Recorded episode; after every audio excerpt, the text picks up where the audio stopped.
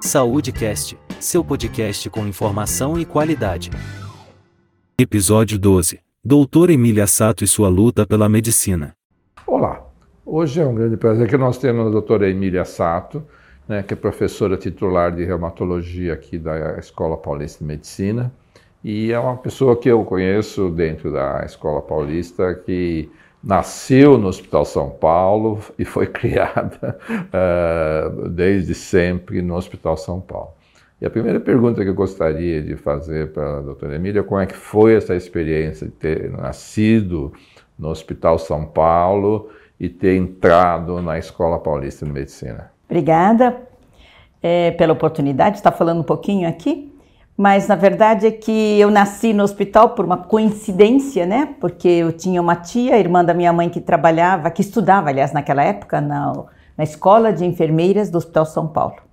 E como minha mãe tinha perdido uma gestação anterior por pós-datismo, coisa que acontecia naquela época no interior, eu vim nascer aqui. E por sorte nasci, então correu tudo bem.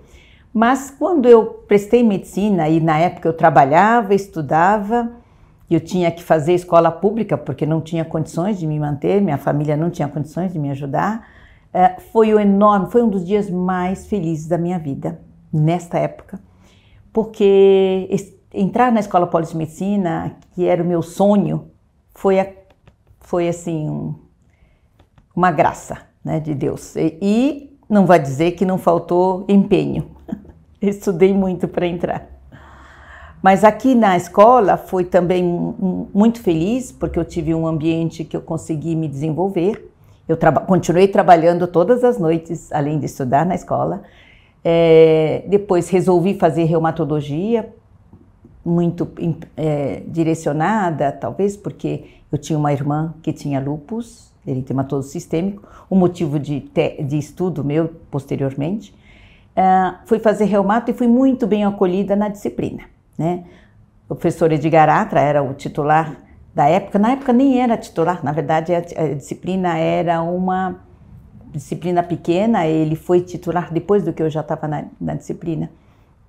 E o Dr. Goldenberg eram os dois que davam reumatologia. Agora, Emília, qual era o clima, assim, eu acho que da, da, nós que vivemos essa época, tinha um, um clima de, de, mérito, né, de esforço. Né? A Escola Paulista tinha uma tradição uh, muito clínica. Né? Acho que você pegou bem essa época de, do pensamento clínico. E, talvez a reumatologia seja uma disciplina onde o pensamento clínico né, de investiga investigativo né, seja mais forte. Né? Como é que você viu essa influência de, dessa cultura médica na, na sua formação como aluna e como residente? Vamos ficar até aqui. Bom, realmente, na época que eu entrei na escola, a Escola Pós-Medicina era conhecida principalmente pelos seus grandes nomes da clínica médica. Né? Nós tínhamos então história, professor Jair Ramos, Oswaldo Ramos, professor Rato, professor Moacir, Pádua da, da Gastro, e mais outros que eu não vou dizer todos os nomes, mas que eram muito fortes, muito conhecidos, e, e eu realmente acho que floresci dentro desta área clínica. A reumato, na época, era uma disciplina muito acanhada, muito pequena, e infelizmente naquela época também tínhamos poucas possibilidades de tratar e de ajudar os pacientes. Nós tínhamos anti-inflamatórios, corticosteroides, pouquíssimos imunossupressores tinham começado a ser usados já na época que eu estava na residência. Né? A residência naquela época era pouco tempo, né? um ano de clínica, um ano de especialidade, era pouquíssimo. Mas depois de terminada a residência, eu fui convidada a ficar. Eu ficava um rato de hospital. Fiquei aqui de manhã, de tarde, e para me sustentar, dava plantão no Heliópolis. Foi quando eu comecei a dar plantões semanais no Heliópolis. Então, acho que a minha vida nessa parte me permitiu conhecer bastante da clínica. O plantão no Heliópolis era plantão de emergência é, clínica e não era de reumato. Então acho que foi muito bom para mim. E eu vejo com, com orgulho e com satisfação ver quanto a reumatologia cresceu. Cresceu mundialmente, cresceu porque houve um desenvolvimento de novos diagnósticos, possibilidades de diagnóstico, testes diagnósticos que evoluíram muito, desde os autoanticorpos e também o, o, crescimento e o desenvolvimento de novas terapêuticas, né? Tanto os chamados sintéticos, né, que são os imunossupressores que entraram na nossa meio que na rotina até, e agora os biológicos, os imunobiológicos foram um, um grande avanço. Eu diria que nos últimos 20 anos a reumatologia cresceu muito, né? atraiu novos conhecimentos e fez uma, é, um mix com outras especialidades também, esse, esse, essa evolução. Várias outras especialidades usam dos mesmos remédios que nós usamos, ou alguns deles compartilhamos, ou tem mesmo mecanismos. Mas é, foi extraordinário quando vemos o passado e o presente. Então, nessa evolução da, da reumatologia, Quais são as principais doenças e atualmente quais são os principais métodos de tratamento e como a disciplina evoluiu dentro dessa onda né, de inovação desses últimos 30 anos praticamente? Né? Vou responder pelo final. Eu acho que a nossa disciplina, a reumatologia da Escola Paulista de Medicina, teve a sorte, né? é, de ter um professor, professor Edgar Atra, que se preocupava não com o seu nome em si, mas com o crescimento de todos. Então, deu oportunidade para que todos nós, cada um, é, se crescesse e desenvolvesse uma das áreas. Então é interessante, nós tivemos vários colegas, eu e vários outros colegas da reumatologia, é, da década de 80, 90 e 2000 para frente, e as pessoas foram desenvolvendo cada uma área. Então, nós temos especialistas né, reconhecidos dentro da escola, reconhecidos fora nacionalmente e até internacionalmente. Isso é um grande orgulho para a escola. Eu acho que esse feito, que é o de tentar desenvolver cada pessoa em áreas específicas, né, que nós continuamos depois da partida do Dr. Edgar, é que acho que fez florescer muito, é um grande trunfo da nossa escola e da reumatologia. Então, a reumatologia a disciplina cresceu porque desenvolveu várias áreas e ela é reconhecida. A residência na reumatologia ela é muito cobiçada na Escola Paulista. Por quê? Porque nós temos exatamente uma possibilidade de dar ao residente o conhecimento de todas essas áreas. Então, acho que esse é um grande chamariz para as residentes virem para a Escola Paulista de Medicina. No mundo, a escola... quais, quais áreas? Né? Só para a gente não especialista, né? Tá, tá, tá. Então, áreas, nós somos subdivididos em espondiloartropatias, onde o Marcelo é o, o expert na área, nós temos a área de osteoporose, onde a professora Vera, o professor Charles são né, que se despontam. O professor Charles toca também artrite reumatoide. O professor Luiz Eduardo, ele é super conhecido internacionalmente pelo estudo e pelo trabalho em auto-anticorpos. Eu faço junto com o professor Edgar a parte de doenças autoimunes, outras, né? é, lupus principalmente. O, professor, o doutor Alexandre Wagner faz vasculites sistêmicas, fomos dos poucos centros que tem vasculite como subespecialidade. A professora Cristina Kaiser faz esclerose sistêmica. Né? Então, nós temos e outros, outros. Luiz Samuel agora acabou de defender o doutorado na área de miopatias inflamatórias. Então, assim, nós estamos desenvolvendo cada grupo, né, crescendo. A professora Rita faz procedimentos. Então, infiltrações, né, punções e, e, são procedimentos na área da reumatologia. E o professor Jamil também faz a parte de procedimentos e faz coluna. Né? Então, pouca gente entende de coluna como ele. Então, nós temos um, esse é um privilégio de trabalhar com um grupo é, que se diferenciou em cada área. E a reumatologia, como a primeira parte da sua pergunta, como um todo, Desenvolveu muito, então, áreas diagnósticas que foram áreas de imagem, né? Ressonância trouxe uma possibilidade de diagnósticos precoces de lesões osteoarticulares, a lesão em sacroiliaca que caracteriza a espondiloartropatia foi um grande boom, um grande pulo quando se tem a ressonância como método diagnóstico que ajuda, né? Por outro lado, você sabe que toda vez que o método é muito utilizado, nós temos que ter o cuidado de não supervalorizar. Mas a, na, na, área de autoanticorpos, eh, teve um desenvolvimento enorme. Nós temos novos autoanticorpos, cada dia se descobre mais um anticorpo que pode ter alguma especificidade e aumentou a sensibilidade dos técnicas, das métodos. Depois temos também principalmente na área então das outras, no resto dos, da reumatologia, um grande crescimento também das do tratamento, né? Baseado muito, mas não exclusivamente, nos imunobiológicos. Então nós temos é interessante, a gente brinca que cada semana sai um novo nome, né? um nova droga. É que agora nós temos muitos porque já perderam perderam a patente, então uma, uma molécula está sendo produzida com nomes diferentes em vários, por vários laboratórios. Mas é, esse foi um boom, um crescimento que trouxe muita diferença na qualidade de vida do paciente. Paciente com artrite reumatoide, que nós não tínhamos muito a fazer, agora eles têm muito a serem beneficiados e diria que atualmente um paciente que inicia uma doença, ele pode ser tratado e evitar toda a evolução destrutiva que essa doença causa.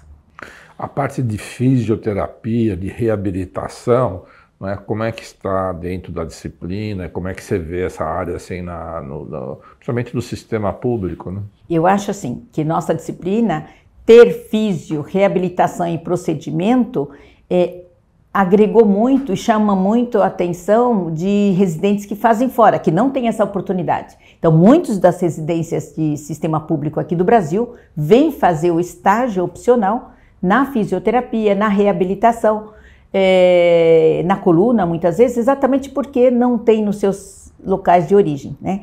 Isso faz com que a nossa disciplina tenha uma, uma visão, seja vista de forma diferente, completa, mais completa mas no mundo todo também houve, né? Então tem agora aparelhos, algumas coisas que, que são utilizadas para físio, para reabilitação, que não tinha no passado.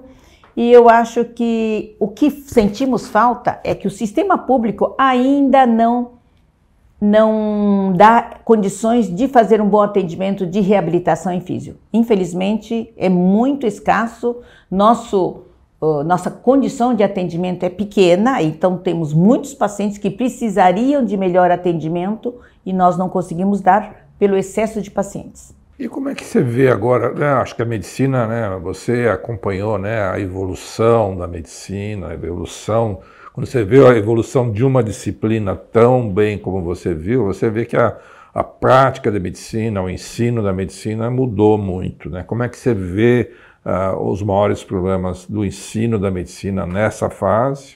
É, realmente, eu me formei em 77, é um longo tempo até aqui, né? Eu tô na eu logo comecei a ficar como auxiliar de ensino e depois fui contratada como professora em 80 e, acho que 86, quando terminei meu doutorado, logo depois fiz o concurso. Mas é, mudou muito. Né? O que antes era um tipo ensino à beira do leito, onde a gente tinha como exemplo o professor que ia, examinava e nos mostrava os casos, atualmente não é bem assim, né? Mas eu acho que nem para o céu nem para a terra. Nós temos que ter bons exemplos, nós temos que orientar os alunos, nós temos que orientar os alunos e eles têm que ter a experiência de atender o paciente, de examinar, saber fazer uma boa anamnese e um bom exame físico, ainda não é dispensável. Infelizmente, muitas escolas médicas, nós sabemos disso, têm um ensino muito mais virtual, com pouca experiência prática, e isto acho que deixa muito a desejar. Achar que ensino à distância ou ensino em bonecos resolve todo o problema, eu acho que é um engano. Mas certamente vários problemas são resolvidos assim.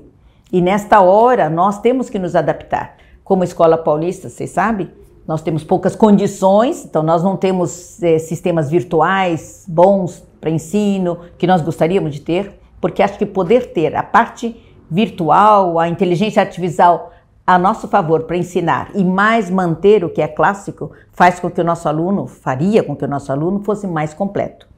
Então, eu, outra preocupação que tenho é que, os, e todo mundo sabe, né, a, a forma de pensar dos jovens e o que eles querem é um pouco diferente do que era na minha época. Nós somos daquela geração, né, considerando a mesma geração, daquele que foi, aquele que o trabalho era essencial, trabalho, trabalho, trabalho.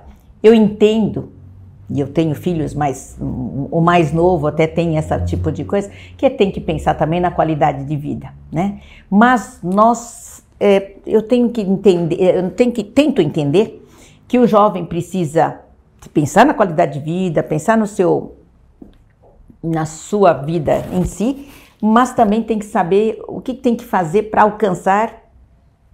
eu não vou dizer sucesso profissional, mas alcançar a sua realização profissional. Né? Não quer dizer sucesso, né? ser conhecido ou ser rico, mas você se sentir realizado. Então, acho que essa coisa eu tento dar para os nossos alunos. Uma coisa que eu falo, é, você entende um pouco do, do, do espírito japonês, eu falo desde o primeiro ano, quando encontro com meus alunos, dizendo que é, no Japão, quando se tem um, uma, uma prova ou uma competição, eles não falam boa sorte, eles falam gambare.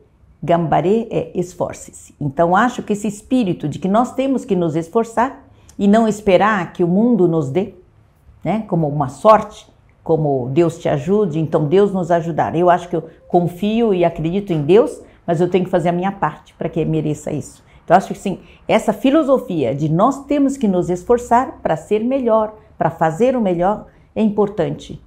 Emília, assim, como é que você vê agora, né, eu acho que você está nessa fase de vida que você pode ajudar né, a, a, medicina né, nesses próximos anos né, a ficar dentro dos contornos éticos, dentro dos contornos usar a tecnologia, mas que não perder a essência da medicina. Né?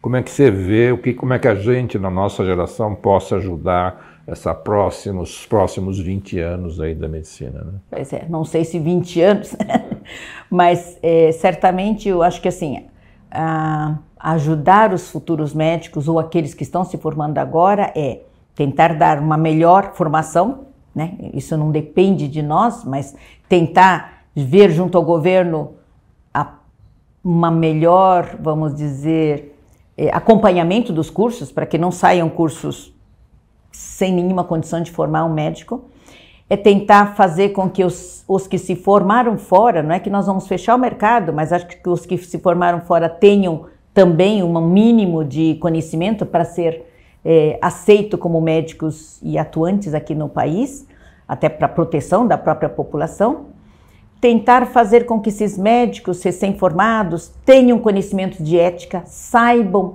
porque não podem cair em situações de maior risco. Por exemplo, eu vejo muitos jovens médicos fazendo propagandas das suas próprias atuações de uma forma totalmente antiética, né? Então, ser pego nessas propagandas pode levar a custos e a terríveis situações. Então, acho que nós devemos, assim como grupo de médicos, dar melhor conhecimento do que a ética, do que pode, do que não pode fazer. Não é questão de ficar cerceando, mas cada médico deve conhecer as suas possibilidades.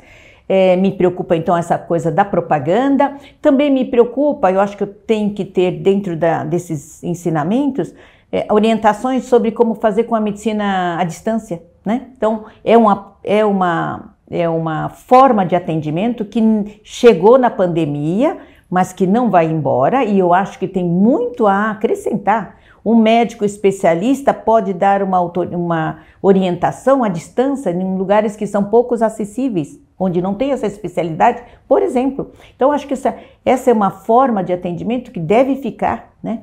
E aí, mas temos que tomar cuidado. Então, o que, que deve ser feito? Quais são os cuidados que o médico que faz esse atendimento à distância deve ter? E para os jovens, é, eu acho que é muito mais importante porque ele tem mais facilidade. Eu acho que os mais velhos são um pouco menos é, afeitos e não gostam tanto de fazer isso à distância, mas os jovens gostam muito, né? E eles poderiam fazer isso melhor ou mais bem feito é, dentro da se, se como fazê-lo. Emília, assim, acho que a Escola Paulista de Medicina sempre teve uma tradição né, nos conselhos regionais, né, desde a época do Jair Xavier Guimarães, que foi a primeira turma da Escola Paulista de Medicina, professor Jairo Ramos e vários outros, Macir Padua Vilela, como você mencionou, esses três, o, o, o Dr. Rato, né, que tinham influência na, nos conselhos, no sentido de dar uma formatação uh, eh, para a medicina como a gente enxergou ao longo da nossa formação. Né? Como é que você vê assim, os desafios do, do, do, dos próximos anos do Conselho Regional de Medicina e como que a Escola Paulista de Medicina possa continuar contribuindo? Né? Bom, eu acho que, que é um grande desafio. Né? Eu acho que assim, exatamente pela mudança é, do que nós da, da, própria medicina, do pensamento do, do médico jovem, mas os que acho que assim, o desafio maior é exatamente eu, é, chegar aos médicos, né? conseguir um bom diálogo.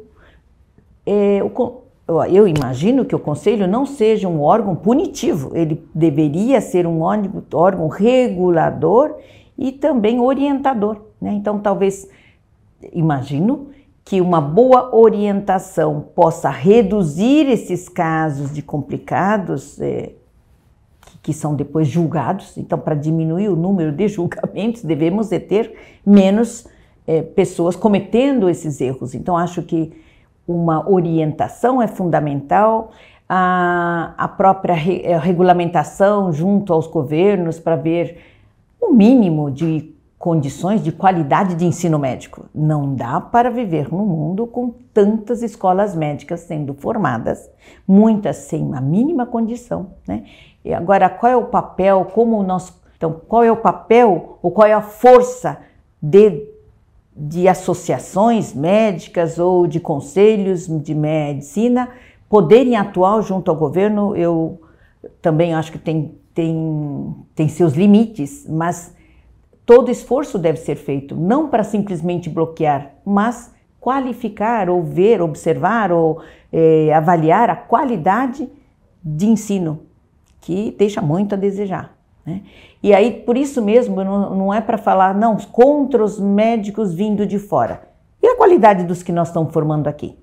Temos que ter é, cuidado em, no que nós falamos, né? Quer dizer, não é só impedir a volta de quem estudou fora, que tem que ter um mínimo de qualidade, mas dos que estão se formando aqui também tem que ser. Então, uma proposta que eu acho que eventualmente seria bom ter um exame, eh, uma, uma avaliação de, da formação, quer dizer, ter uma, uma avaliação de todos os médicos para que se possa exercer a medicina a contento. Oh, Emília, assim, acho que a, a forma de entrar né, nos cursos de medicina mudou muito, muito né, nesses últimos anos. Né? A ampliação de faculdade de medicina, por um lado, o sistema de cotas nas, nas faculdades uh, públicas.